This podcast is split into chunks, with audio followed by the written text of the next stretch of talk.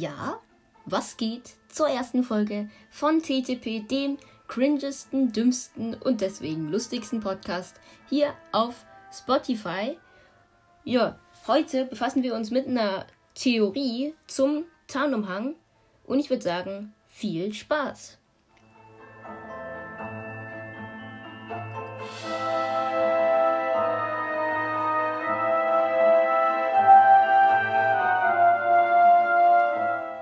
Ja, eigentlich müssten die Heiligtümer des Todes jedem einzelnen Zuhörer ein Begriff sein, denn jeder, der sich für Harry Potter interessiert, müsste mit diesem Begriff schon mal in Verbindung gekommen sein.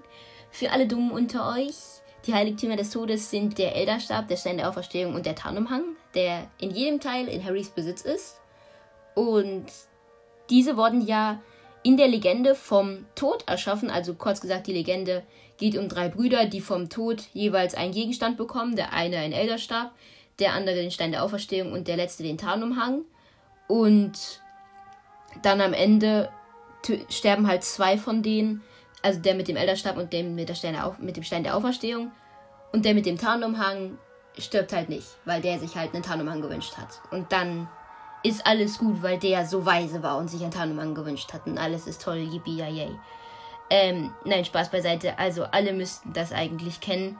Und diese Theorie besagt, dass der Tod den Umhang aber nicht geschaffen haben soll, so wie in der Theorie besagt, ähm, sondern dass das Salazar Slytherin getan haben soll, der ähm, eine Mitbegründer von Hogwarts. Und was möchte die Theorie uns denn jetzt damit sagen? Wieso sollte das Salazar Slytherin getan haben?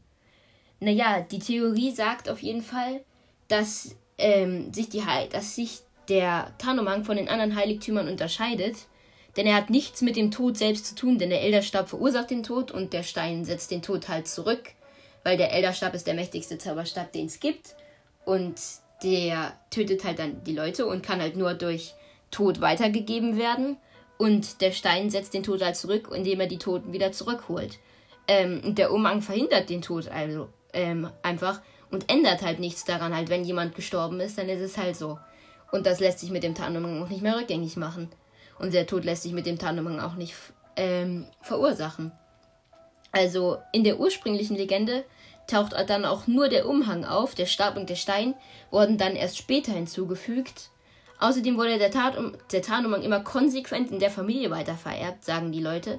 Wobei ich nicht ganz genau weiß, ob das jetzt stimmt, weil es gibt, glaube ich, keinen Beweis dafür, dass der Tarnumhang immer weitervererbt wurde.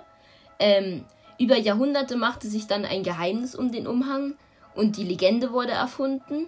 Es muss also jemand Besonderes gewesen sein, weil du erfindest ja keine Legende über irgendwen. Ähm, aber ich zitiere jetzt aus dem Text der Erschaffer der Theorie. Es gibt nicht viele historische Zauberer, die den Umhang entworfen haben könnten.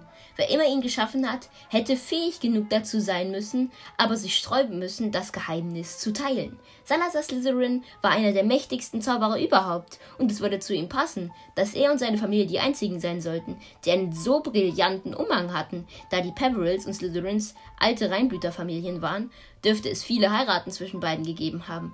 Es ist also nicht ausgeschlossen, dass Harry Slytherin-Blut besitzt. Das würde dann auch diese Verknüpfung zwischen Harry und Voldemort erklären und das würde halt daraus stammen, dass sie dieselben Vorfahren haben.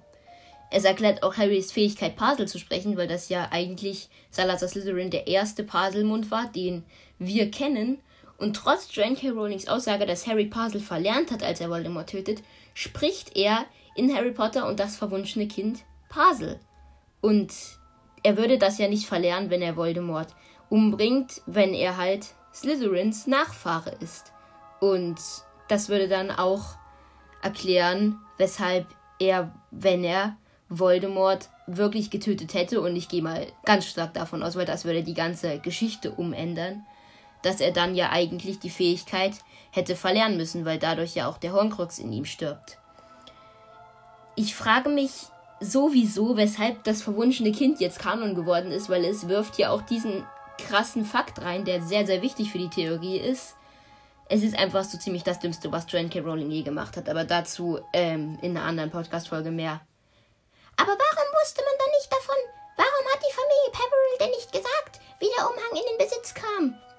Sie haben es absichtlich geheim gehalten, imaginärer Zuhörer.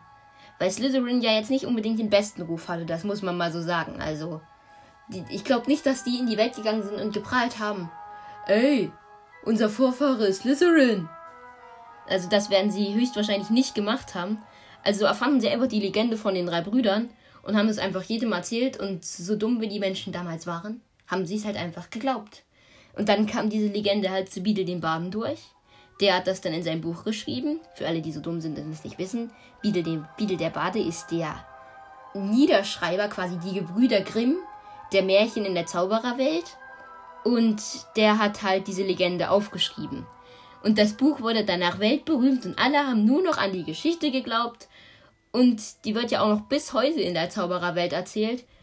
Und so hat die Familie Pepperell dann quasi, hat sich der Plan dann erfüllt von denen. Und ich finde die Theorie, um ehrlich zu sein, gar nicht mal so abwegig, weil es gibt viele Sachen, die darauf zutreffen, um ehrlich zu sein. Deswegen würde ich der Theorie hier eine 7 von 10 möglichen Punkten geben. Also ich finde die Theorie gar nicht mal so kacke, um ehrlich zu sein. Ihr könnt mir ja gerne mal auf TikTok dann in die Kommentare schreiben. Dort heiße ich ähm, auch TTP. Ähm, dort könnt ihr mir gerne mal in die Kommentare schreiben, was ihr von der Theorie haltet. Es wird auch ein TikTok zu dieser Theorie kommen und ich würde sagen, wir sehen uns im nächsten Podcast, beziehungsweise wir hören uns im nächsten Podcast, ihr seht mich ja nicht. Ähm, dann würde ich sagen, ciao, ciao, bis zum nächsten Mal bei TTP.